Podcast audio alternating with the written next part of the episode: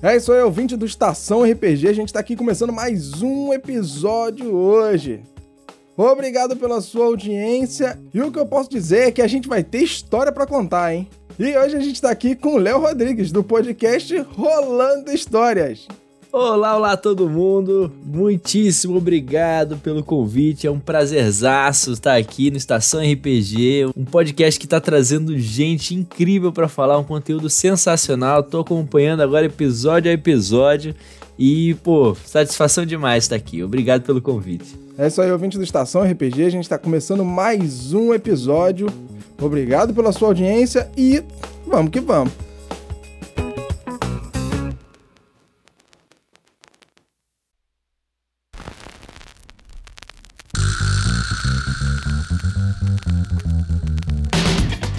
Começando agora mais um Estação RPG. Eu sou Fábio Silva e aqui nós vamos bater um papo sobre assuntos variados de RPG de mesa, dicas para mestres e jogadores, sistemas, convidados e muito mais. E toda quinta-feira a gente vai estar aqui juntinho para bater esse papo. Então, vamos logo começar essa mesa.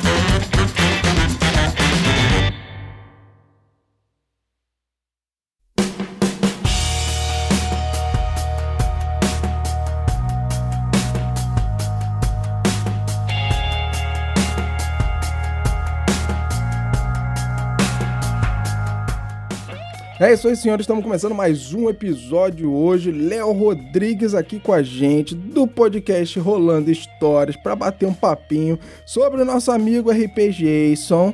E aí, Léo, como é que você tá, cara? Tudo tranquilo? Cara, tudo ótimo, tudo tranquilo. Tô aqui bem, tô bem agasalhado. Sei que onde eu tô não tá tão frio assim, mas tem, todo mundo tem que se proteger, né, desse frio aí. Que aqui tá um frio do cacete. Aliás, Caro ouvinte, já estou pedindo desculpa, minha voz deve estar uma bela bosta, porque eu já estou ficando gripado por causa dessa friaca maldita, que não tem como, né? Que final de semana agora foi aniversário da minha filha de 3 anos, então de noite tava muito frio. Tava muito frio. Então não teve como. Eu já acordei no dia seguinte, a garganta já tava arranhando um pouquinho já. Eu, ih, ferrou, meu irmão. Agora já era. Então faz o seguinte, Fábio. Rola aí um teste de constituição para ver se você passa, supera esse frio extremo. pra gente poder. É verdade, é verdade fazer rolar uma perícia cura aqui, medicina. É, rolar uma medicina. É, pra tentar dar um jeito aqui na voz, porque o bagulho tá doido, tá muito ruim, cara. Nosso Rio de Janeiro tem feito muito frio, Jesus Cristo. É porque é aquilo que a gente tava falando, né? Você já foi carioca, você sabe como é que é, cara. Pro, pro carioca, fez menos de 18 graus, é casaco, calça e até uma meinha no pé, entendeu? Para dar aquela esquentada maneira. Isso quando não bota um gorro, um boné, alguma coisa assim, né? Pra cobrir é, a orelha. aqui já é típico, né, cara? A galera botar um bonezinho, O bom é que a gente um usa, usa o headphone e não precisa botar gorro. A orelha já tá coberta, né? Tá tudo certo. É verdade, cara. Dá uma esquentadinha boa, pô, é bonzão, cara. É, exatamente. No frio é bom. No calor fica suando, fica tudo aquele quente, mas a hoje Nossa, tá é verdade. bom. É verdade, cara. Ainda mais dependendo do headphone, né? E aí, caralho, fica tudo molhado. Ei, Jesus Cristo. Exatamente. Nossa, papo saudável pra um podcast de RPG, gente. tudo a ver, tem tudo a ver. É pra você saber o que a gente sofre, entendeu? Pra gravar e trazer esse conteúdo maneiro aqui pra vocês. Olha aí que coisa. Exatamente. Mas, cara, e aí? Ó, eu tenho... Já conversei aqui, ó, com o Hit do RPG Mind o Randy Maldonado do podcast de mesa. A gente fez aí o um episódio agora de itens mágicos que saiu. E cara, você não apareceu no episódio, infelizmente, quase foi por pouquinho, porque agora virou papai, né, cara? É exatamente isso. Agora eu tava lá, você não me viu porque eu tava usando a capa da invisibilidade que. Do, que vocês. né, é o item mágico que eu, que eu escolhi trazer e vocês não me viram lá. Mas sim, é isso mesmo, virei papai, tô agora nessa vida da, da paternidade, me amarrando e, e, não vejo a hora de rolar histórias com minha pequena Luísa. ah, cara, maneiro, maneiríssimo. Vocês vão se amarrar, cara. Vocês vão se amarrar que vai ser show de bola. Eu já tô separando já uns livros jogos que eu já vejo. É. Eu já compro, já deixo tudo aqui do lado. Eu já vou fazendo já esse garimpozinho. Ó, esse aqui pode, esse aqui não pode, não. esse aqui dá agora, esse aqui não dá. A minha noiva tava doida pra, uns, pra ter uns amigurumi. Sabe o que é amigurumi? Aquele de crochê, Sim. né? Aqueles bichinhos e tal. Eu falei, beleza, pode deixar que eu compro. Eu comprei um, um D6, um dado de seis um Beholder, um Cutulo. maneiro, ah, maneiro. Já foi assim. A menina já tá, tá já tá com, já tá com a, vai tá com a imaginação fervendo pros bichos. Já tá inteirada já no mundo do RPG, pô, aí que maravilha. Cara, que show de bola. É, já tá, já estamos brincando ali. Esses dias eu, eu, eu, falei com ela, botei ela na, no trocador e falei: Ah, esse aqui é o Beholder, ele tá protegendo um tesouro, a gente precisa passar dele, só que cuidado, cada olho dele tem um tipo de raio diferente. Aí ela começou a chorar. Aí eu parei. é, faz sentido. Pois é. faz sentido. Ela com meses chora, tem muito marmanja aí também que chora, então é. faz sentido. ela ainda, ela ainda é, é barra do nível 1 ainda, tem que, tem que treinar muito. Boa. Cara, muito bom. A gente aproveita que a gente tá falando dessa parada toda de filho e de todas essas coisas que aconteceram na sua vida, porque você teve que dar uma paradinha nos seus projetos por conta disso, né? Isso. né? Para dar um pouquinho mais de atenção na família, para dar um pouquinho mais de atenção para Luísa. E aí o RPG Mind, que é a ajuda que você dá lá pro Hit, ela deu uma pausinha. O Rolando Histórias, ele tá com uma pausinha também, mas aí, cara, conta um pouquinho pra gente desses projetos, como é que você começou a criar essas coisas? Infelizmente, porque que o Rolando Histórias tem uma pausinha, pausinha. Vai ser igual. Tô falando que vai ser igual Randy Maldonado, entendeu? Vai ser pegadinha do malandro e vai voltar com, ó, é também, a mesma coisa. olha só, olha só. Muito bem, vamos lá, né? Eu, eu conheci o podcast. Falei, nossa, esse negócio é legal, divertido de ouvir, bacana. Legal. Aí eu conheci o RPG de mesa clássico, depois eu até conto aqui como é que eu conheci o RPG, mas aí eu falei, pô, esse negócio é legal também, interessante. E aí, bom que você falou do, do podcast de mesa lá do Randy Maldonado, eu narrei uma aventura para eles. A minha primeira aventura, assim, narrada a Vera, sério, narrei pros caras e, e todo mundo falou, pô, você mandou bem e tal. Eu falei, pô, é minha primeira vez, sério que eu mandei bem? Todo mundo, é, mandou bem. Talvez eu leve jeito para isso, hein? E eu já tava meio empolgado com podcast, meio empolgado com RPG. Falei, tá aí. Vou fazer um podcast de RPG. Só que outra coisa que eu descobri nesse meio tempo que eu adorei também foram os audiodramas. Né, eu vi lá o Danilo Battistini, né, o contador de histórias. Se você nunca ouviu, não conhece, meu amigo, coloca na sua lista, coloca na fila os episódios do cara que você não vai se arrepender nem um pouco. Nem um pouco. E também o Rollcast, o Rollcast RPG, os caras amigões do coração que fazem um projeto um, com uma qualidade, com. Nossa, com esmero que é invejável, invejável. E aí eu falei, bom, tá aí. Eu gosto de escrever, eu tenho uns contos aqui escritos, umas coisas escritas, vou transformar em audiodrama. E aí começou, cara, assim, do nada, no dia 8 de janeiro, um dia depois do meu aniversário, eu publiquei o primeiro episódio do Rolando Histórias um conto, um audiodrama, que já fiquei sabendo que é o audiodrama que você mais gosta aí, que é o do Parque do Terror, a Câmara do Terror. É o mais maneiro, cara. É, e publiquei lá e falei, pronto, começou, está dado aqui o primeiro passo. E aí comecei a narrar aventuras one shot, gravando e publicando, deixando elas sonorizadas e tudo mais. Depois passei para as entrevistas, depois passei para um quadro onde eu convido os ouvintes a me mandarem histórias que aconteceram com eles, que aí eu transformo aquilo num audiodrama, em uma algo sonorizado, com toda a trilha incidental e tudo mais, que é o Rolou Comigo. Né? E só que, como você bem falou, né? A vida acontece, as coisas vão, vão fluindo e dá muito trabalho, galera, fazer isso aqui que a gente faz. Dá muito trabalho, muito trabalho. Pra vocês terem uma noção, para fazer o audiodrama eu gastava pelo menos 50 a 1 hora e 10 para cada minuto de episódio que saía.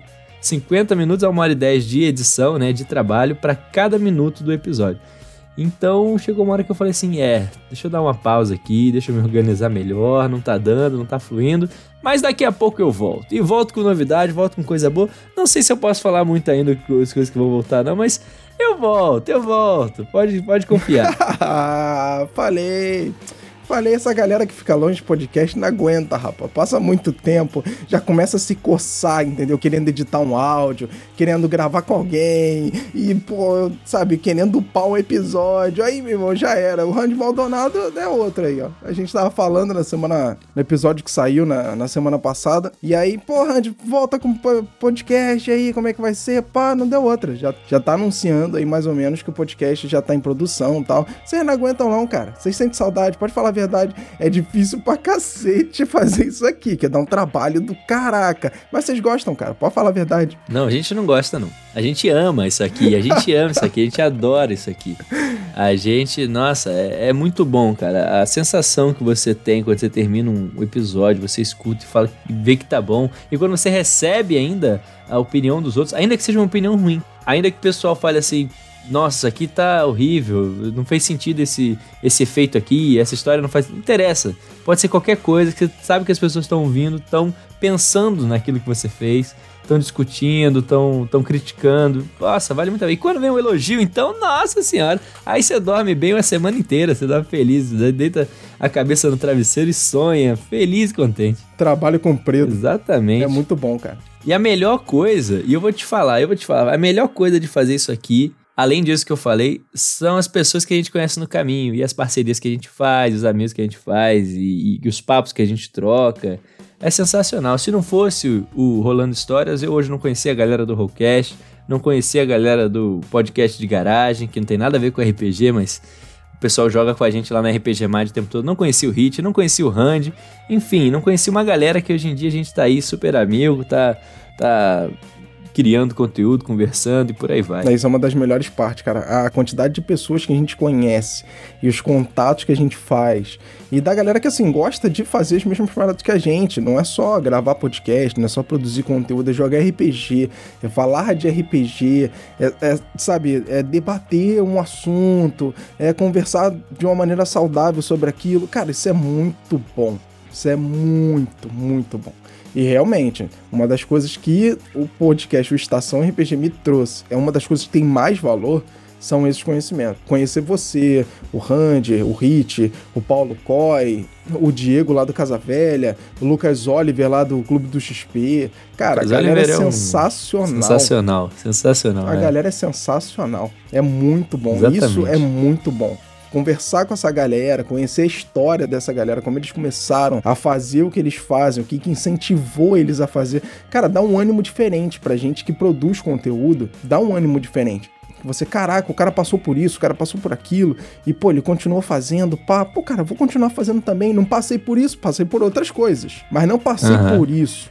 Mas, cara, vou continuar fazendo. E, e, um vai ajudando o outro, a gente vai fazendo parceria. Cara, isso é muito bom. Isso é muito Exato. Bom. E não só como produtores de conteúdo. Essa galera são pessoas, assim, incríveis. O Lucas Oliver é filósofo, né? Então você para pra sentar com ele, você conversa qualquer assunto com o cara, ele vai, vai debater, vai... O corte mais bonito que eu tenho do podcast até hoje é o corte do Lucas Oliver falando que a gente não conta histórias porque a gente quer, a gente conta histórias porque a gente precisa. Cara, quando a gente, quando a gente tava batendo papo, Luke Stefano, eu e ele, aquele dia, ele mandou essa, eu, meu irmão, ele comprovou que ele era professor de filosofia ali. O caralho, meu irmão, esse cara tá mandando muito bem agora. Se liga no que ele tá falando.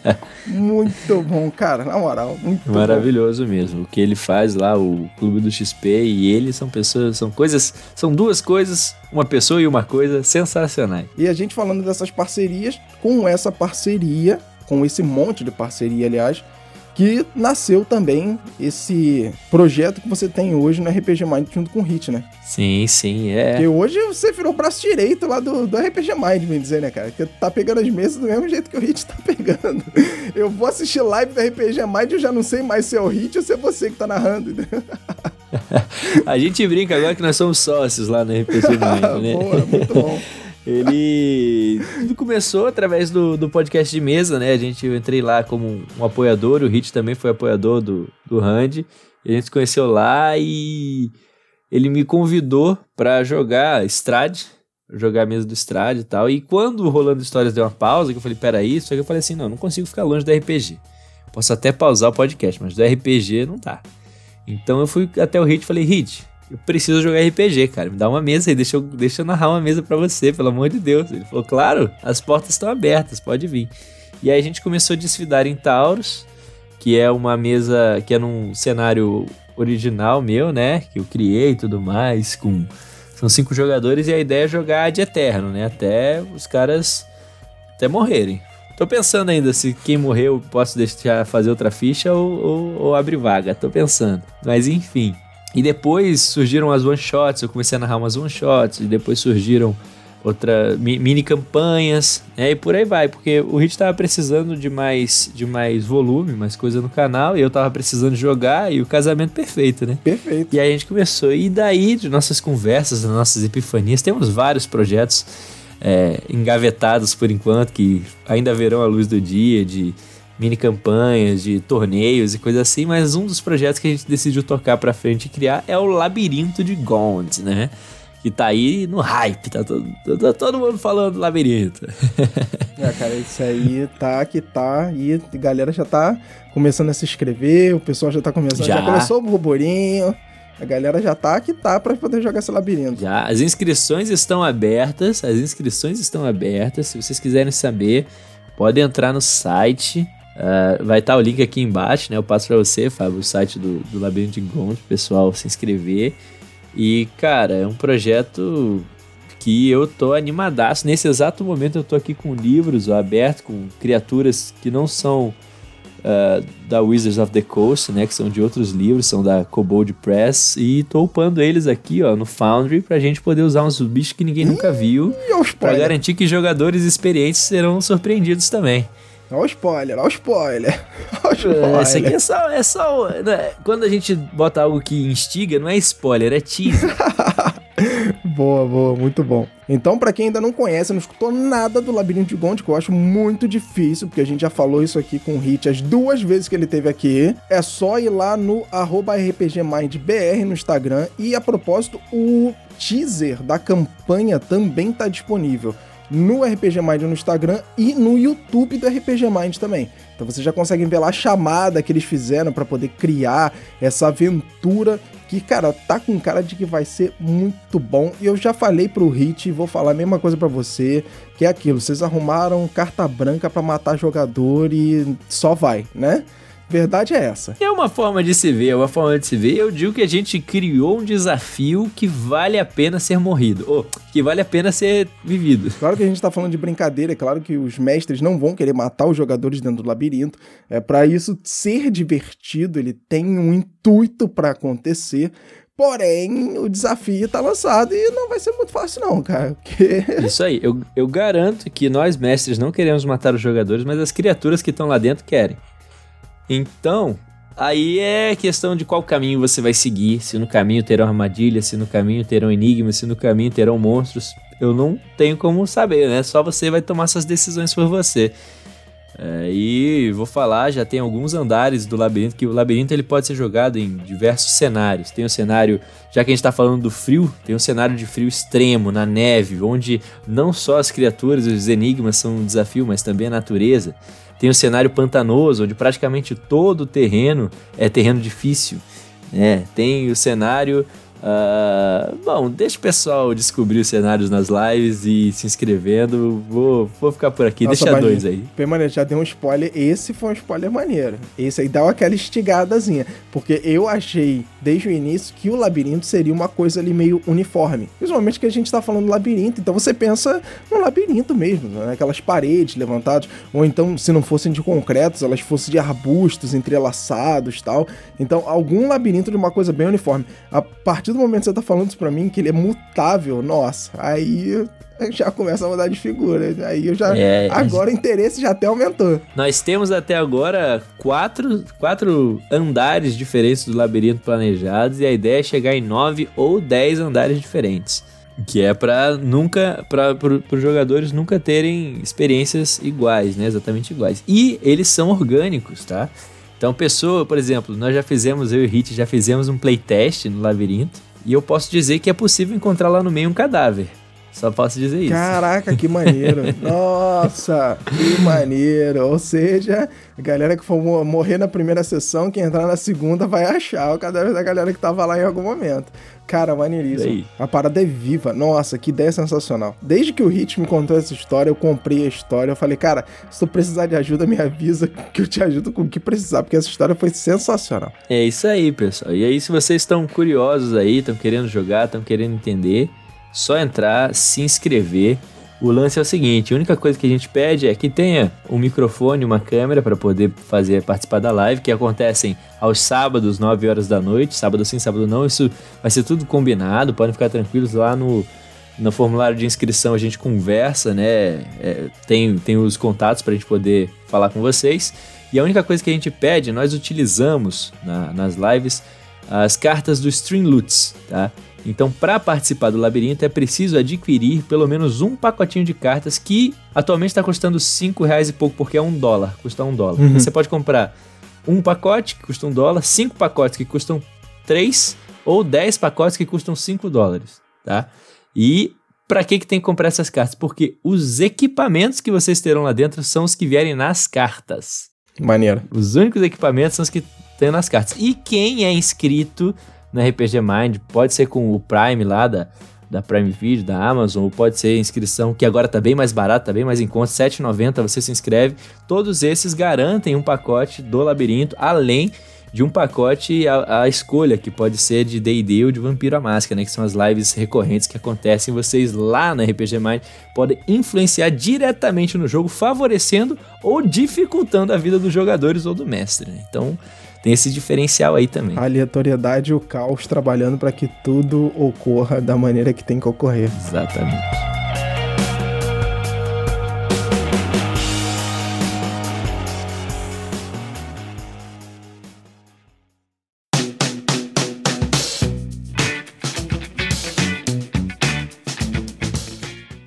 Cara, então vamos falar um pouquinho, vamos esquecer um pouquinho essa história de RPG Mind, esquecer um pouquinho essa história de rolando histórias. Conta pra gente um pouquinho, cara, como é que você começou a jogar RPG? Cara, é bem interessante que eu, te, eu tenho um amigo aqui na Bahia, eu cresci na Bahia, para quem não sabe, depois eu me mudei pro Rio de Janeiro, passei uns 5 anos no Rio de Janeiro e voltei para terminar minha faculdade aqui na Bahia. E aqui na Bahia eu fiz um amigo antes de ir pro Rio de Janeiro, beleza? Amigo do colégio e tal. Não fazia ideia que ele jogava RPG, eu também não sabia direito. Eu sabia que existia, sabia o que era, mas nunca tinha jogado RPG, tinha até vontade.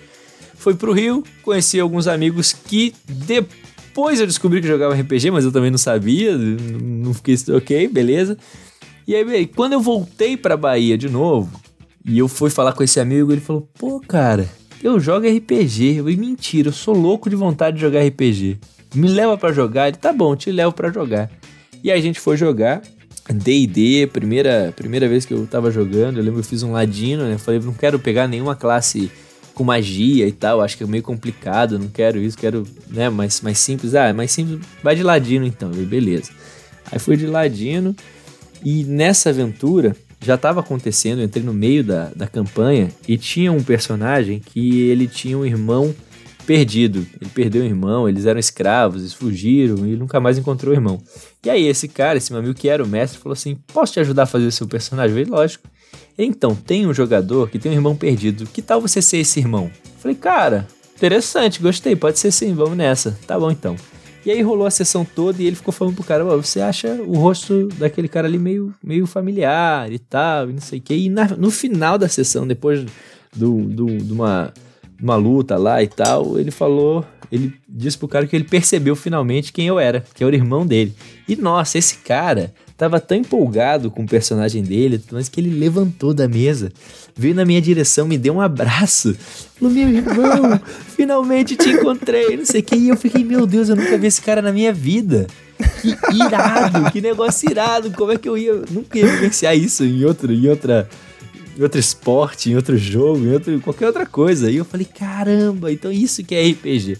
O bichinho do RPG me picou ali, né? E aí, vou, depois que eu voltei pra Bahia, que eu descobri que aqueles caras lá do Rio jogavam RPG, aí jogamos online, foi super divertido e tal, foi bem legal. É, mas eu posso dizer para vocês que apesar dessa ter sido minha primeira experiência com RPG físico, com D&D, com, com rolar, dados e, e ficha e tudo mais, não foi a minha primeira vez com contar histórias, né? Com esse jogo de interpretação, esse jogo de brincar de ser outra pessoa, digamos assim.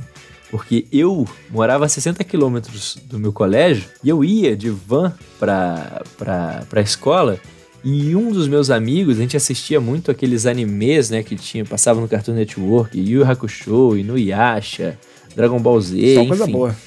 E um dos meus amigos, ele chegava no, nesse transporte e a gente brincava assim: ah, hoje vamos brincar de Nuyasha ou de Yu Hakusho. Cada um escolhia um personagem e ele ia contando uma historinha e a gente ia falando o que achava que ia fazendo.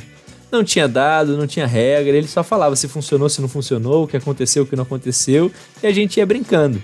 Então, na real, não deixa de ser um RPG. Eu tive essa experiência, não fazia ideia do nome disso, não sabia o que era e tava ali brincando. E gostava muito daquilo, porque aquilo me lembrava algo que tinha acontecido ainda mais cedo.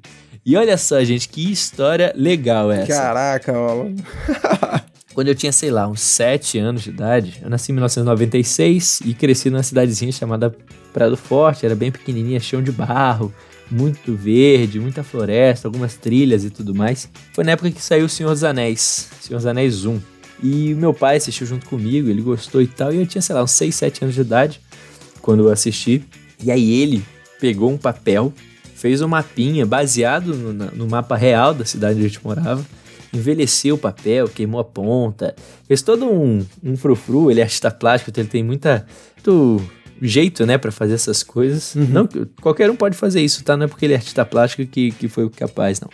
Mas e aí ele chamou uns amigos e fizeram um ambiente à luz de vela. Os amigos dele botaram um capuz e tal. E aí me chamaram e falaram que eu era o escolhido, que eu precisava levar o anel até Mordor e tudo mais. E lá na minha cidade tinha só uma antena de telefone. Eu não sei se vocês já repararam, mas a antena de telefone tem um pontinho vermelho na, no topo. Sim. Então, óbvio que aquele era o olho de Sauron. Claro. E a gente saía, eu e meu pai, pelas trilhas, pelo meio do mato, se escondendo do olho de Sauron. Cuidado, ele tá vindo, a gente se escondia e tudo mais. E aí ele fazia, inventava umas lutas, né? Uns combates aleatórios, assim, pra gente, lutando contra o vento, contra o nada. E a gente ia e se escondia, e aí dava um tempo, sei lá, pronto, por hoje é só, a gente parava ali, voltava para casa. E depois, no dia seguinte, na semana seguinte, a gente voltava da. A gente chamava de a saga. E a gente voltava pra saga do ponto onde tinha parado, voltava para aquele ponto da trilha e seguia. Então, gente, jovenzinho, pequenininho. Meu pai nunca jogou RPG, não faz ideia do que seja isso. Faz ideia hoje em dia, porque hoje já conversou a respeito, sabe que eu jogo, que eu, que eu, eu tô na, nas internet fazendo isso. Mas ele acabou jogando comigo um live action sem eu, eu nem ele saber o que era isso. E essa história, pô, é, eu acho ela muito legal. Eu tenho vontade de fazer isso com Luísa quando ela for mais velha. Eu vou tentar criar uma saga, alguma coisa assim. Pra ela ter essa experiência também, vivenciar essa brincadeira de faz de conta aí, que é muito boa, boa demais. Maneiríssimo, cara. Começou jogando RPG já no live action, verdade. É, hardcore, E sem saber é. que era RPG, só contando uma história, mas pegando Exato. ali como base o Senhor dos Anéis, que é maravilhoso. Óbvio que como moleque pequenininho ali, deve ter curtido pra caralho, ainda mais Sensacional. aquilo. Porque hoje em dia a gente, a gente, se a gente disse assim, meu irmão, vamos jogar uma aventura, tipo Senhor dos Anéis, a gente vai curtir pra caralho. Imagina quando eu tinha 7 anos de idade, 10 anos de idade, porra, meu, eu ia amarrar pra caralho de fazer isso. Cara, muito bom. Caralho, Exatamente. muito maneiro, muito maneiro. e realmente, cara, isso aí é uma boa ideia. Pega a Luísa, espera ela crescer mais um pouquinho, já vai ensaiando já, entendeu? Ó, esse ano minha filha fez 3 anos, aí ela quis uma festa de aniversário com tema de super-herói. Aí eu, Ó. pô, super-herói?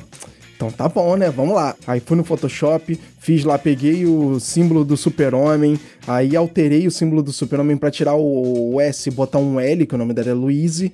Aí fiz tudo direitinho, pintei de é, o- as bordas dele de rosa, o fundo de amarelo, porque ela gosta muito de amarelo. Fui lá, refiz a arte toda, ficou bonitinho, direitinho. Fiz até uma camisa pra mim, cara, com o símbolo do com o símbolo do Hélio no peito. Que maravilha. E já brinco com ela já de super-herói, entendeu? Então, ó, já é meio caminho andar, já tô indo por aí já, igual teu pai fazia contigo. É isso aí, é isso aí. É Sensacional. E eu acho que, na verdade, esse meu gosto pelo RPG, de contar história, criar, inventar, né? Vem, vem já daí, vem dessa, dessa brincadeira, vem desse faz de conta. É algo que nem sabia que estava sendo criado ali, mas foi, né? E hoje em dia eu sou aí viciado, fissurado por isso. É a melhor coisa de jogar RPG, né, cara? É contar histórias. É criar histórias, é vivenciar aquelas histórias de uma maneira, sei lá, única, porque é você que tá contando, uma outra pessoa que tá contando, ela vai contar diferente de você, mesmo que seja a mesma história, ela vai contar de uma maneira diferente. E isso é o mais maravilhoso de jogar RPG, cara. É viver uma coisa completamente diferente em um ambiente fantástico, com a aleatoriedade dos dados. Aí a gente já pula, né, pra parte Do game, do jogo, né? A gente pula pra parte chata do negócio. Não necessariamente É, chata, dado. não necessariamente chata. Pessoa É, mo- gosta. Não necessariamente chata, mas comparado com contar a história, é, são duas coisas completamente diferentes, né? A gente olhar o Ah, com sistema, o jogo em si, e olhar uma história pelo outro lado. E eu, particularmente, curto muito mais sempre a história, eu cago pros sistemas. a verdade, Muito bom. a verdade é essa. Tanto que, ó, o exemplo, a gente tá jogando uma aventura de chamado de Cutulo, que é o rastro, os rastros ocultos. Tá saindo aqui no podcast Estação RPG. E aí a gente tá gravando, a galera do podcast tá jogando. A gente nunca tinha jogado Chamado de Cthulhu. Quando Sim. a gente gravou o segundo episódio do Chamado de Cthulhu, o Yuri, ele entrou. O Yuri, ele queria muito jogar, mas ele não jogou o primeiro episódio, ele não pôde porque ele ficou preso no trabalho. Aí eu adaptei a aventura pra poder ficar só com dois jogadores, mas fluiu numa boa, tranquilaço, e foi, cara, foi super maneiro. E no segundo episódio, o Luke Stefano, que não pôde, acabou ficando enrolado, e aí o Yuri entrou, e aí eu adaptei de novo a história e tal. No final, ele achou ele, cara, me amarrei, não sei o que, o sistema é muito simples e tal, mas, pô, na boa, vou te falar, nem, eu caguei pro sistema, cara. Eu- a, a história, eu tava, tão, eu tava tão preso naquela parada com tudo acontecendo e tal, que tu tava mandando rolar dado, eu já tava rolando já no, no modo automático do negócio, já, já tava clicando no botão e vai, vai, vai. Eu sou, eu sou dessa, dessa filosofia também, de que a gente. Eu prezo muito mais pela experiência da história, pelo, pelo- pela diversão do que pro sistema em si. Eu sempre adapto um pouco, né, o que a gente tá jogando. E aí, se você sentar com o Lucas Oliver para conversar sobre isso, ele vai falar que você então tá jogando chamado de Cthulhu. Que você mudou a regra, então você tá jogando outro jogo, você não tá mais jogando aquele. Né? Que se você, se você muda a regra, é outra coisa que você tá brincando ali. Você não tá. Você tá jogando RPG. É, e- mas não exatamente aquele sistema. A gente que adapta, ah, eu que gosto muito de adaptar, eu gosto de criar minha própria tabela de erro crítico, minha própria tabela de dano massivo e coisas assim. E amarra fazer isso também, cara. Né, que eu acho que, que dá uma aleatoriedade, dá um perigo a mais. Se tomar um dano pesado, pode rolar uma tabela e pode se dar ainda mais.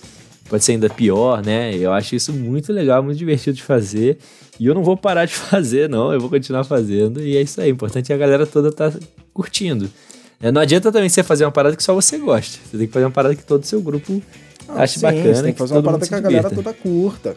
Mas o legal de jogar RPG é isso, é você poder criar coisas em cima daquele sistema básico que tá ali. Porque é aquilo, aquele é um sistema básico.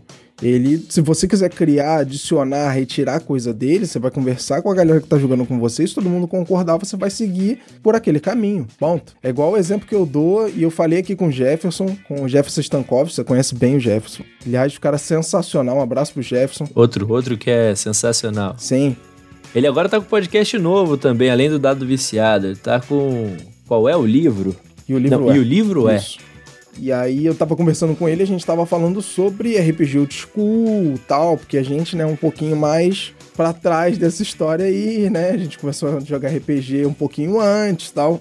E dessa questão de RPG old school, ele tava falando que, claro, a gente criava muita regra, a gente adaptava muita coisa, a gente mexia muito no jogo. E tem uma parada que eu curto muito, por exemplo, hoje em dia eu coloco muito, é, a gente começa um combate. Se você gritou na iniciativa, o que, que você ganha? Em via de regra. Você é o primeiro a jogar e E ponto. ponto. Nada, né? Eu não. Eu dou uma ação de movimento ou padrão a mais e o jogador escolhe o que, que ele quer. Ele gritou na iniciativa, cara. Entendeu? O cara tava muito alerta. O personagem dele tava muito alerta na situação. Quase como se ele tivesse conseguido surpreender. né, Exatamente. Ele pegou, ele surpreendeu quem tava tentando surpreender ele. É esse o caminho do negócio. A gente pegar e reinterpretar aquele negócio e tornar o jogo mais agradável da forma da gente pra quem tá jogando com a gente. Legal, gostei disso, hein? Vou usar, hein? Vou usar.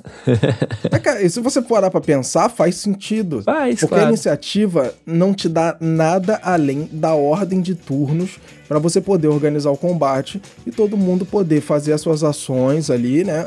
De maneira organizada, separada, sem ninguém se atropelar. Mas claro que na cabeça de todo mundo, tá todo mundo ali atacando ao mesmo tempo. É espada voando pra um lado, é escudo levantando pro outro, é magia voando por cima, é pedra, é tudo ao mesmo tempo. Porém, pra fim de ordem de combate, pra mecânica de jogo, você gritar na iniciativa tu não ganha nada. É, porque em teoria, em teoria, check, save and throw, essas rolagens básicas, elas não teriam, né? Acerto crítico nem erro crítico. Mas a gente não consegue, Exatamente. a gente gosta, a gente gosta do crítico, a gente gosta do, do caos que essas coisas geram. É, Isso. são os críticos, tanto os acertos quanto os erros, que movimentam a história pro, pro ponto desconhecido, né? Isso aí. Se você fizer tudo normal, ah, uma falha normal, um, um- você errou o seu ataque.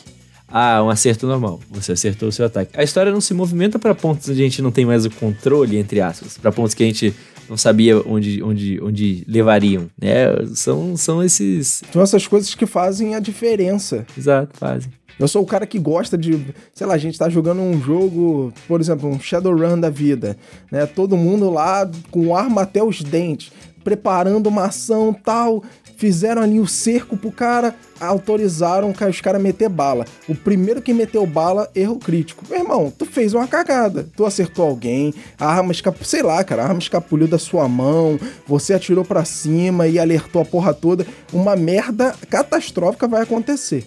Sabe, um bom exemplo, a gente tava falando de Senhor dos Anéis, tem uma cena no filme quando eles vão invadir, que os orcs vão invadir Minas Tirith, eu acho. E aí eles estão todos, é, os arqueiros, assim, com, com, com um arco é, firme, né, prontos para atirar, e os orcs estão parados, aí tá um olhando, tá aquela tensão, não sei o que, um senhorzinho sem querer solta a flecha e acerta um orc. Erro crítico. Erro crítico. E aí começa, e aí os orcs partem para cima. Talvez eles conseguissem muito mais tempo ali, que era o que eles precisavam, esperar até o amanhecer.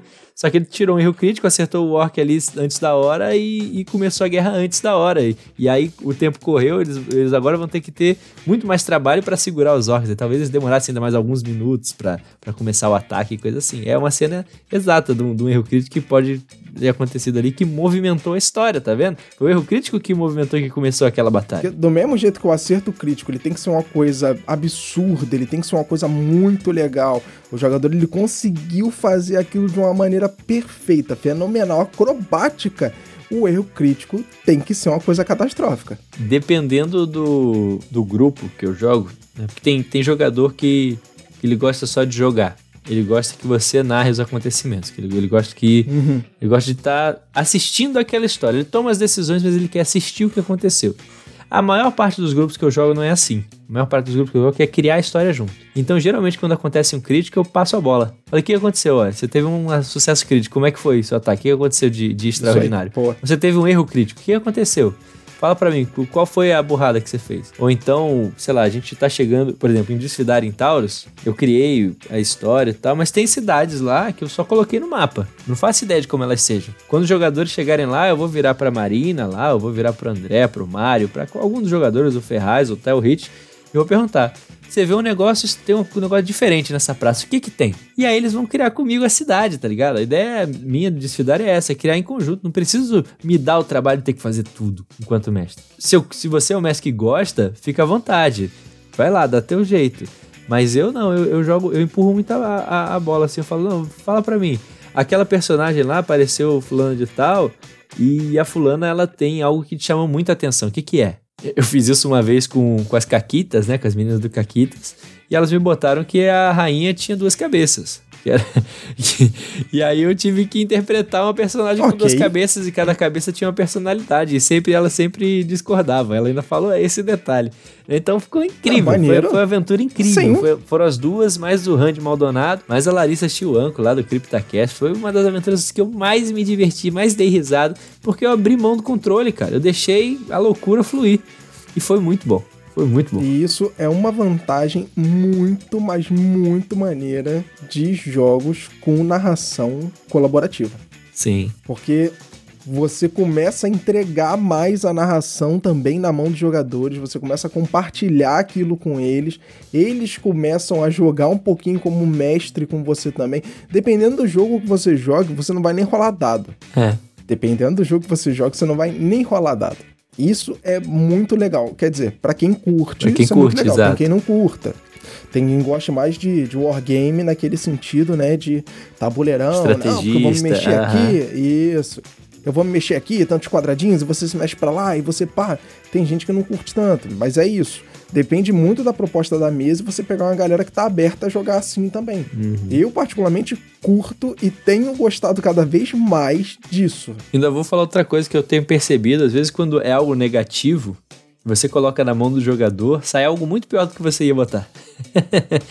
o jogador, às vezes, ele é muito mais cruel consigo mesmo do que você seria. Eu nunca tinha parado para pensar nisso, mas Tu acha? Eu acho que não. Eu acho que ah, o jogador acaba pegando meio leve. Não sei, eu acho que o jogador acaba pegando meio leve. Pelo menos com as experiências que eu tive, o jogador acaba pegando meio leve. Ele, não, ah. mas como assim? Aconteceu. Mas, pô, cara, você tirou um. O que que aconteceu? O que que você fez de errado? Não, mas peraí, eu fiz de errado por quê? Só porque eu tirei um? Sim. Ué. Não, mas aí o jogador não, não, não, entrou, não entrou na, na, na, na vibe ali da parada.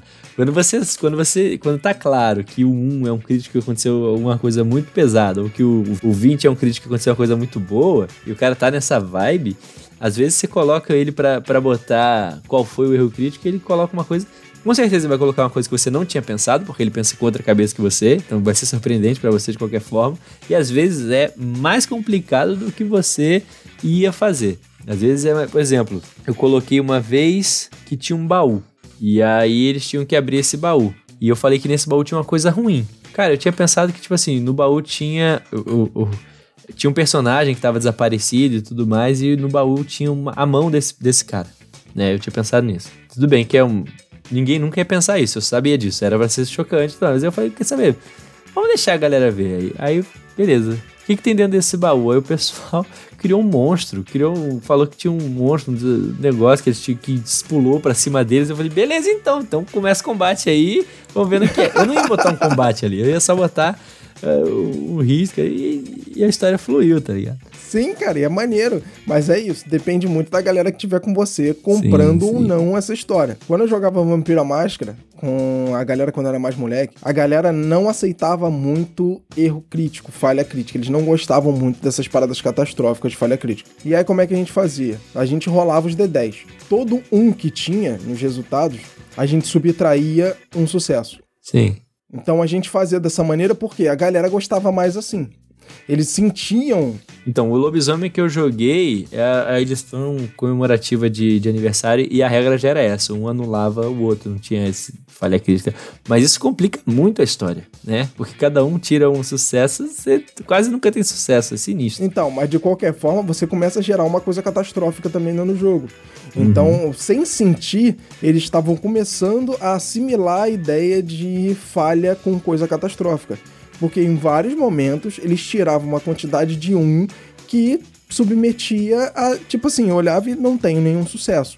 Ou não tenho a quantidade de sucessos que eu preciso para poder fazer o que eu quero. Uhum. E não vou conseguir fazer o que eu quero. E se eu não conseguir fazer o que eu quero, quer dizer que vai dar tudo errado. E dava tudo errado. Ou seja, sem querer, eles entravam nessa questão do, da falha crítica catastrófica. Sim. Iam assimilando com o tempo. Porém, se sentiu mais à vontade dessa maneira. Ok. Mas como eu sou muito parecido com o Hit nesse, nesse quesito, né? Eu gosto de caos. então. então você é mais parecido ainda com o Randy. O Randy que é o caótico total. Cara, eu não acho não. Eu acho que o Hit é mais caótico que o Randy um pouquinho. Eu ainda acho que eu. eu não sei, eu acho que são formas de ser caótico diferentes, não sei. Eu acho que eu sou mais parecido com o Hit nessa questão.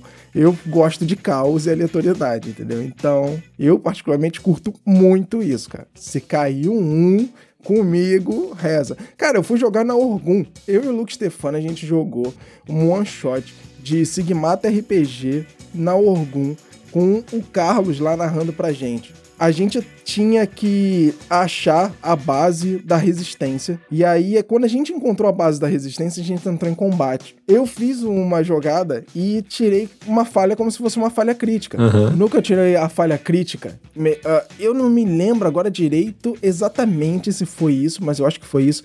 Que, tipo assim, eles já tinham achado a gente dentro do local e jogaram uma granada para dentro do lugar. E eu joguei de volta e tirei uma falha crítica. Você já imagina o que, que aconteceu, né, cara? Eu não morri, porque o Luke Stefano conseguiu fazer uma ação antes e corrigir a merda que eu tinha feito. Mas se depender só de mim, tava todo mundo morto. Olha só. foi pular na granada e jogou a granada mais pra dentro, né? e o Carlos teve pena não, filho. Não teve pena nenhuma ah, é, narrar a situação todinha pra mim. Eu olhei, puta merda, fudeu, morri. E, morreu eu e todo mundo agora. Puta, agora já era. Essa é a sensação da falha crítica. O pessoal lá no, do, do RPG Mind, o pessoal que assiste tudo mais, vive dizendo que eu sou um, mestre malvado, que eu sou... Não, cara, eu só, só faço seguir a, o que faz sentido. Se faz sentido ali o cara morrer, fazer o quê? O cara vai morrer. E de vez em quando eu dou uma colher de chá, deixa eu ver, dou uma, dou uma dica aqui, uma dica aí. O pessoal não percebe essas coisas, não. Eles acham que o mestre é malvado, só isso. É, magoa, sabe? Machuca.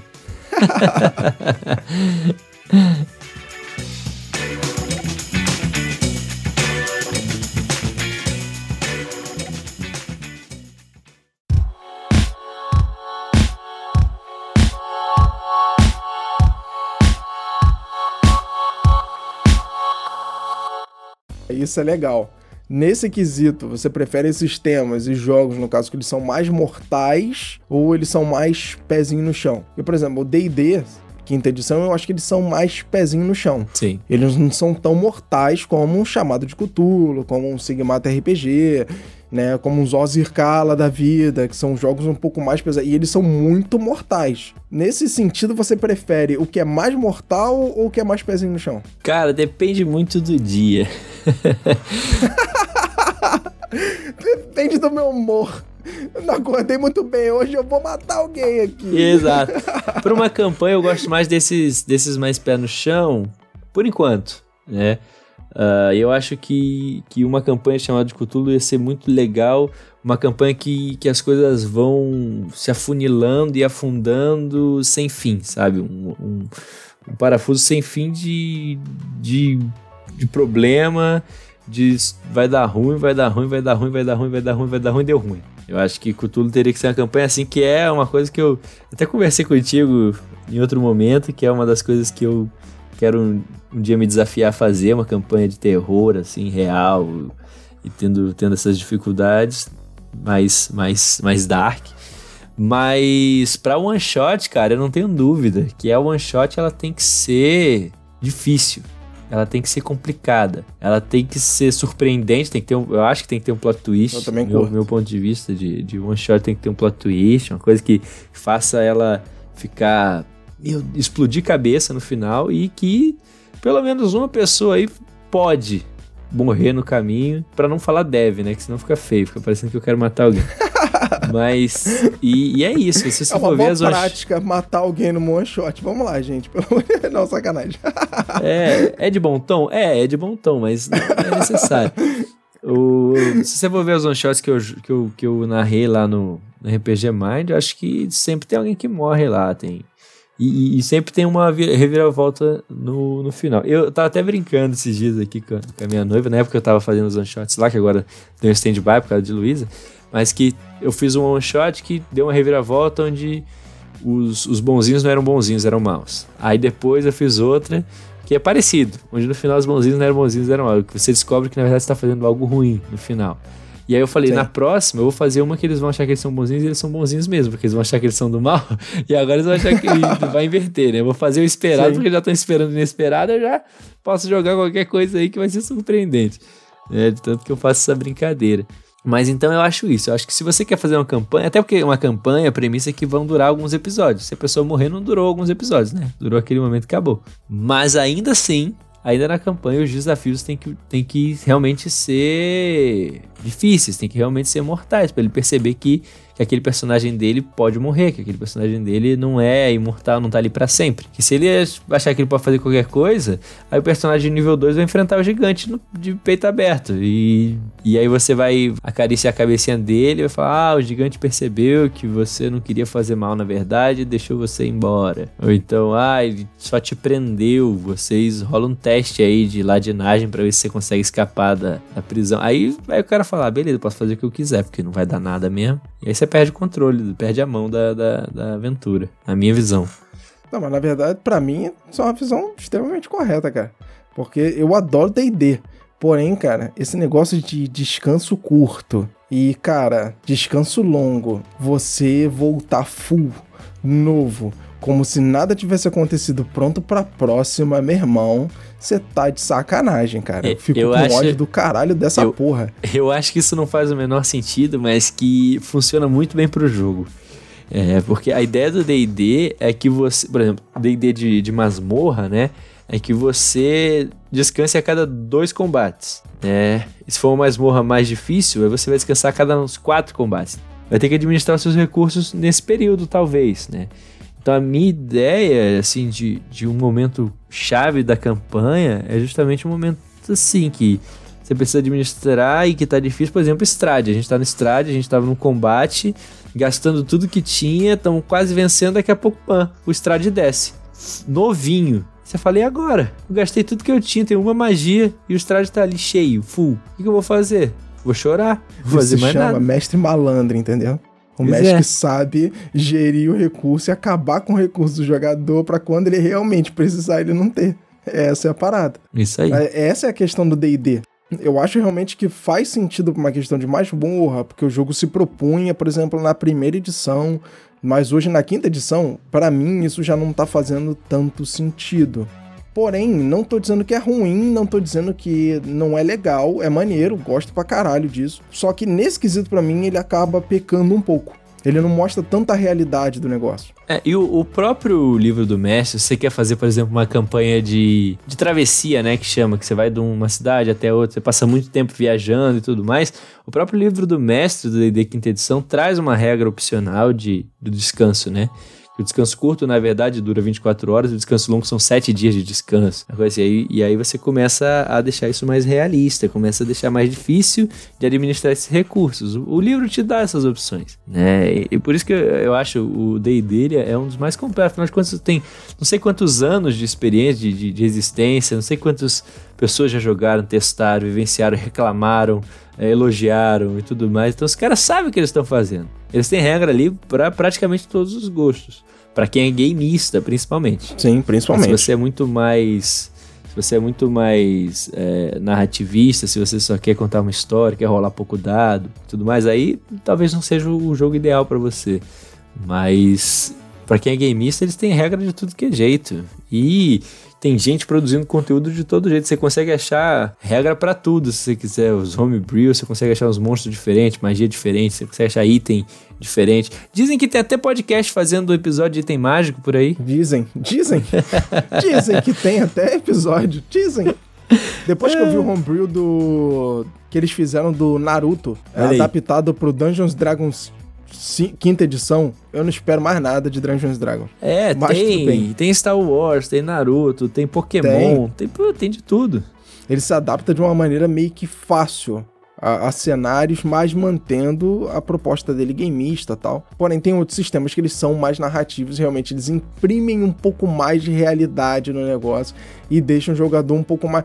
Não é assim, eu acho que aquado é uma palavra feia, porque não é isso que você quer, né? Não é assim que você quer que o jogador se sinta. Mas. Preocupado. É, cara, é. ele fica realmente preocupado. Ele se sente naquela situação e vê assim, Ameaçado caraca. ali, é. Vai dar merda e eu vou morrer. Entendeu? É, eu acho que é mais fácil ele conseguir chegar nesse quesito do que jogando Dungeons Dragons. Não okay. que não chegue, é óbvio isso que, que eu ia falar. É mais morre, fácil, mas de não é impossível, né? Você pode fazer isso com Exatamente, qualquer jogo. Qualquer Sim, com qualquer Às vezes jogo. você jogando Minecraft, você tem a sensação, o zumbi tá vindo lá da noite, vai, já era, vou acabar aqui agora. Então, isso é o que depende aí para ter essa sensação é, é a narração, é a história que vocês estão contando mais do que o cenário, mais do que o sistema. Mas sim, concordo com você que tem algum sistema que facilita. Cthulhu é feito para isso, chamado de Cthulhu, Rádio Cthulhu é feito para isso. Pra você ter essa sensação de já era.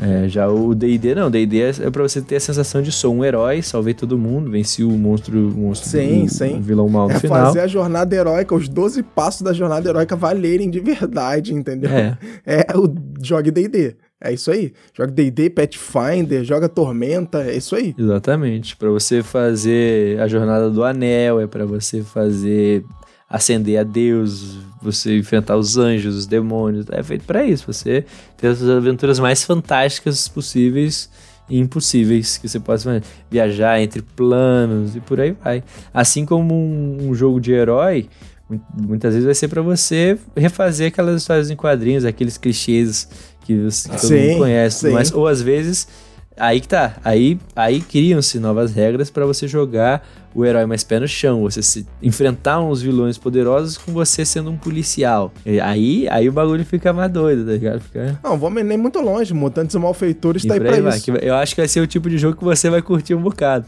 Você botar o detetive policial para investigar um, um, cara super poderoso que apareceu na cidade e tá dominando a rede de criminosa que existe ali. Tipo, eu curto muito jogo de fantasia, eu gosto demais de jogo de fantasia mas eu acabei me afastando com o tempo de Dungeons Dragons e dando espaço para outros jogos. Eu me meio que, sabe, me dei é, o direito de conhecer coisas novas e jogar essas coisas e deixar um pouco as coisas antigas de lado. Eu acho que você fez muito então, bem. Tanto que a gente falou de Vampiro à Máscara. Cara, tem anos que eu não jogo Vampiro à Máscara. Tem muitos anos que eu não jogo Vampiro à Lobisomem Apocalipse. Tem muitos anos que eu não jogo Lobisomem Apocalipse. E não é que eu não goste, muito pelo contrário, eu gosto pra caralho. Aliás, Lobisomem Apocalipse é um dos jogos do Mundo das Trevas que eu mais curto. Só que eu acabei me dando esse direito de conhecer coisas novas e com isso conhecer pessoas novas e jogos novos e tal. E acabei meio que deixando de lado porque tem que fazer uma escolha, né, cara? Não dá pra fazer tudo no mesmo tempo, felizmente. Eu adoraria. Mas não dá. É.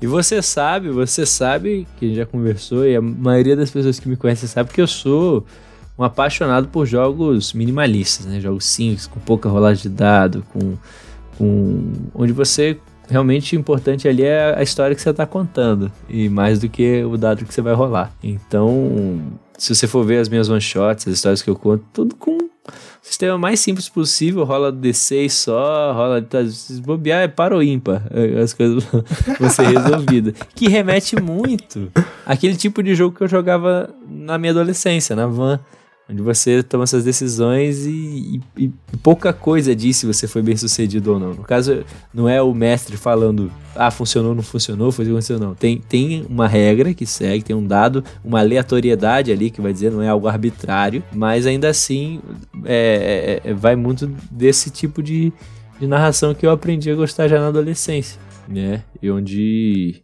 onde eu, eu, eu, tento deixar o jogador o mais livre possível para fazer aquilo que ele quiser, porque um D6 vai resolver. Ele não precisa abrir uma tabela de uma tabela para ver se ele consegue fazer aquilo. Ah, não tem isso na sua ficha, você não é capaz. Não, eu, eu não sei pilotar um avião, mas eu posso tentar. Pode.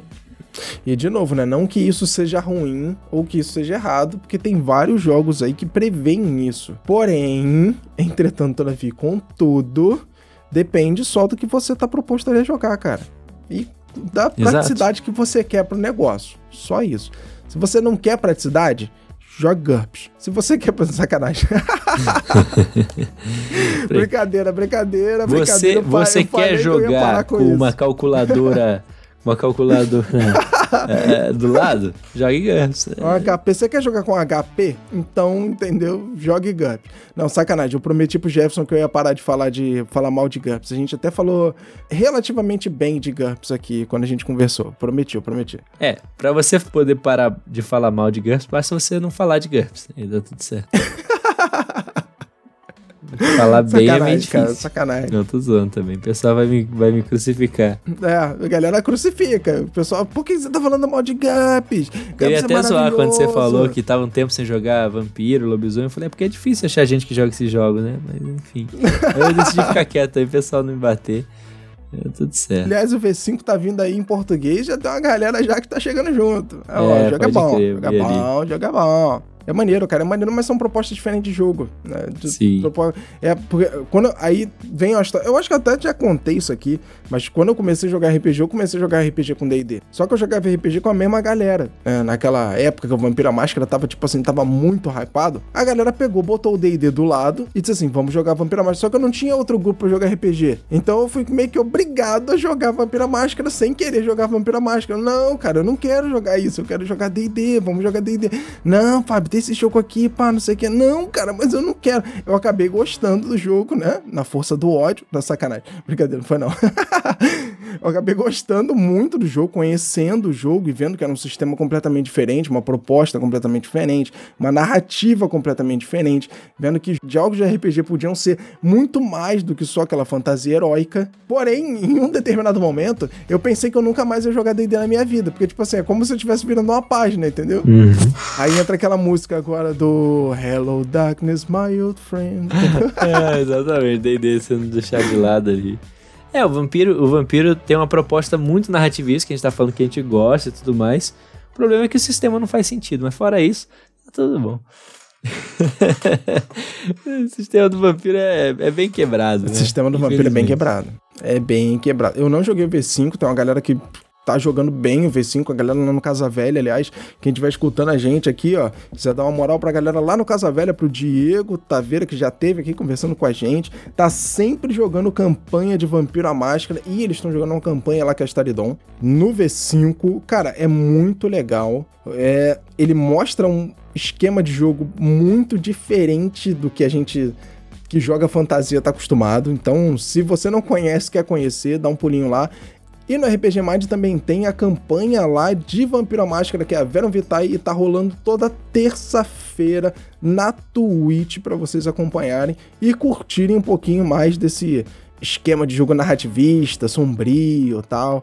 Acho maneiríssimo isso. Aliás, a mesa lá do Verum Vitae também tá show de bola. Eu achei maneiro o Hit ter pego essa mesa pra narrar, né? Porque eu não sei, eu acho que eu já tava com a. Eu tenho assistido tanta campanha de vocês do Strade que eu já tava já com a cabeça do, do Hit fazendo uma coisa. Sabe quando você pega a pessoa fazendo uma coisa muito diferente, você vê assim, tipo, olha! Foi uma surpresa e foi uma surpresa boa, cara. Muito bom. Ah, que bom, que bom. É, o Hit, o Hit é incrível. E o que ele, o cara, o que ele se propõe a fazer, ele faz maravilhosamente bem. Tá aí as vinhetas, as artes que ele faz, as narrações. Ele é incrível, ele é uma pessoa que. Eu, eu sou muito sortudo de estar tá perto de pessoas assim, igual ele, igual o Randy, igual a Japa aí, que é, que é uma amiga agora que está me ajudando aí no Rolando Histórias também. São pessoas que se propõem a fazer coisas fazer muito bem e que a gente está sempre aprendendo com eles, né? Alguma coisa. Então, porra, incrível o que os caras fazem. Incrível. E, bom, já que você tá falando aí do RPG Mind, falou um pouco do Strade aí também, eu não, eu não posso deixar de, de comentar, né, que é a campanha, assim, que eu ultimamente mais gosto de jogar, assim. Primeiro que o meu personagem é super divertido de fazer, né, pra quem não sabe, eu faço o Caliban, que é um cara, é um, é um meio orc bardo, que agora tem um nívelzinho de paladino ali, mas um meio orc bardo que fala rimando. A menos que a situação esteja muito tensa. Aí ele perde o, a capacidade de fazer rima dele. É muito bom. E, cara, jogar ali a Marina. A Marina tá jogando, ela, ela, sempre tem umas, umas ideias interessantes, umas coisas diferentes, uma visão diferente, a visão de quem não é, de quem não tem os vícios de jogador de RPG ainda. Ela tem sempre umas, umas soluções, umas sacadas fora da caixinha, sabe? O, o Raj, que, que é também mais pé no chão, que faz o Draconato Albino, e ele tem um jeito de falar próprio, um jeito de agir. Ele é meio tímido, mas, mas tem umas sacadas interessantíssimas. E o Randy, que faz o Trum Descamadesses, que é um personagem impagável, né, cara? Ele é sincerão, fala na lata, divertidíssimo de jogar com, com eles. Nossa senhora, sei não tem nem o que falar, cara. Só, só agradecer ao, ao Hit essa oportunidade de estar tá me divertindo demais. Eu, e o Caliban é um desses personagens que a gente se importa. A gente tava falando, né, de se importar, de achar que pode morrer. É um personagem que eu não quero que morra. Se morrer, eu vou ficar triste, real. Eu sei que pode acontecer, mas eu, esse eu vou sentir muito. Que ele eu, eu, eu, eu me. Se apegou, né, cara? Cada decisão de, de ficha, de qual magia eu vou botar no próximo nível, de como eu vou colocar, como eu vou montar a ficha pra ele ser bom, pra ele não morrer, pra fazer sentido na história. Esse aí é um dos daqueles que a gente se importa, é um dos que marcam. Maneiro que vocês estão curtindo muito a aventura e pelo menos eu assisto, né? O, a aventura de vocês do Strade, cara, é sensacional. Eu acho muito maneiro a forma que vocês estão fazendo, a forma que o Hit tem levado à mesa também. A gente já conversou até sobre isso. Sensacional mesmo. É, a gente. Ele tá quebrando uns paradigmas. Aí Sim. tem o pessoal old school, assim, um pessoal que sempre reclama, cara. Os caras reclamam que a gente ri demais, que a gente brinca demais, faz piada com, na, na mesa de estrade que não faz sentido. E a gente, a gente dá risada desses comentários, né? Fazer o quê? É, ué, caralho, você tá jogando RPG com meia dúzia de amigos, entendeu? Tem uma situação melhor para você rir, porra? Ué, caralho. Pois é. Cara, não, tinha que levar mais a sério. Isso no estádio não, jamais aceitaria gente, isso. Vamos dizer, uh, pera aí, cada um joga RPG do jeito que gosta de jogar, do jeito que curte jogar RPG. E Perfeito. abraços para todo mundo. E é isso. Não, pô, peraí, né, irmão? Se você gosta de jogar RPG sem risadinha, jogue RPG sem risadinha, mas deixa o meu e as minhas risadinhas. Abraços. Pô, peraí, né, cara? Exatamente. Tem várias situações. Pô, é igual você jogar um jogo de terror e rolar umas histórias, umas situações e vocês começarem a rir pra caralho. O que acontece, cara? Você tá com meia dúzia de amigos. São pessoas que você tem afinidade. É a galera que vai jogar, tipo, solto, vai jogar legal, vai fazer piada, vai criar história. E o jogo acontece assim, irmão. Não tem essa, porra. Cara, mas brigadão por ter aceitado gravar com a gente. Obrigado demais, foi maneiríssimo bater esse papo contigo. Conhecer um pouquinho de você, dessa história sua. Manda um abraço pro seu pai, cara. Ter brincado com, pra, com você de Senhor dos Anéis quando você tinha sete anos de idade, ter apresentado para você sem querer esse mundo da RPG de uma maneira tão fantasiosa e tão maravilhosa, porque hoje eu, como pai, tenho mais que a obrigação de agradecer esse homem, entendeu? E dizer assim, irmão, você é um exemplo para mim, quero fazer isso com a minha filha também. Pode deixar, mando sim, mando sim. E, cara, brigadão mesmo por ter participado, ter contado um pouco dessa sua história, um pouquinho do Rolando Histórias, que em breve deve vir aí, ó, com coisas novas, a gente não sabe, vamos ver, vamos ver. É, os projetos que estão vindo eu não posso falar muito, eu posso falar aí que, como eu falei, a Japa, que era de um projeto muito bacana chamado Outro Cast, vocês quiserem escutar, tem tem aventura lá minha narrada, especial de Natal, a gente gravou. Que maneiro. Mas eles falam muito mais de, de outros assuntos, falam de música, de filme, de série, de livros. Enfim, sempre trazem uns assuntos importantes dentro, dentro do, da, da diversão lá. E ela, infelizmente, saiu do projeto e eu aproveitei. Falei, o pessoa com esse talento, com essa qualidade de, de edição, de esmero que ela tem, vou chamar para junto e aí estamos Tô agora com a Japa me ajudando no, no projeto. E tem mais uma parceria aí, mas que eu não posso comentar ainda. E que a gente vai criar muita coisa boa, muita coisa nova aí para o futuro. Futuro promete. Promete, promete, cara. Futuro promete. Então, cara, deixa o contato, seus contatos pra galera. Como é que a galera faz para achar você? Esse monte de podcast, stream, jogo que tu tá metido agora. Deixa o contato pra galera aí, cara. Então é muito fácil, galera. Se vocês quiserem me encontrar aí nas redes sociais, o Rolando Histórias é podcastrh, né? RH de Rolando Histórias. Podem mandar mensagem, quiserem trocar uma ideia, falar de RPG, falar dos episódios, mandar um, uma crítica lá, construtiva, negativa, instrutiva, enfim, fica à vontade, vai ser um prazerzão. Eu tô direto com o celular na mão, Talvez eu responda rápido, talvez não. Vai depender de como você falar comigo. Mas se você for gente boa, eu te respondo. uh, e também tem, né, o, o meu outro podcast que tem nada a ver com, RPG, mais a ver com a minha profissão, que eu sou educador físico, é o proesporte.cast, o arroba dele no Instagram. Lá a gente fala de educação física, fala um pouco de qualidade de vida, saúde. Tá também em stand-by, mas vai voltar, vai voltar porque é um projeto muito bacana, eu gosto também muito de fazer. Tem alguns episódios gravados, é só editar e publicar, então já já volta, tô só passando essa fase inicial, né, de começo da paternidade, os primeiros meses aí da minha filha, e já já volta tudo, então arroba podcast RH, arroba vocês me encontram. E nesses dois tem lá linkado o meu pessoal, se alguém quiser seguir o meu pessoal aí. Minha vida não é tão interessante assim, mas se alguém quiser seguir, trocar ideia, mandar uma mensagem, fiquem à vontade. E procurem também o RPG Mind, é, que, que eu tô sempre lá participando, arroba RPG Mind BR, né? E é isso aí, esses são os projetos principais que estão acontecendo no momento. Aí tem sempre uma participação aqui e ali, mas lá no Instagram vocês sempre sabem por onde eu tô. E é isso aí, gente. Cara, obrigado mesmo, valeu mesmo. Foi show de bola, curti demais. Espero, porra, ter tudo muito certo para você com esses novos projetos. Que cada vez mais você curta fazer isso e que cada vez mais dê certo. Parabéns pra Luísa. Espero que vocês, ó, fiquem super bem aí com ela, se protegendo aí nessa época ainda difícil que a gente tá. Graças a Deus, a gente espera que terminando, espera, né, que terminando, mas espero realmente que fique tudo bem com vocês. E, ó, manda um abraço pro teu pai, cara. Pode deixar, eu mando sim, eu mando sim um abraço pro meu pai. Obrigado pelas palavras. É sempre um prazer inenarrável estar aqui conversar com você. Se precisar de qualquer coisa, é só chamar. Quiser tocar um papo sobre qualquer coisa, qualquer assunto, quer falar de série, quer falar de filme, quer falar de livro, quer falar de RPG, eu tô a isso. Vale para todo mundo, você que tá ouvindo aí. Quer me convidar? Tá precisando de alguém para ocupar um espaço aí na sua agenda? Tá, tá, tá difícil achar alguém? Pode me chamar que eu sou arroz de festa, vou pra tudo que é lugar. Não tem problema não.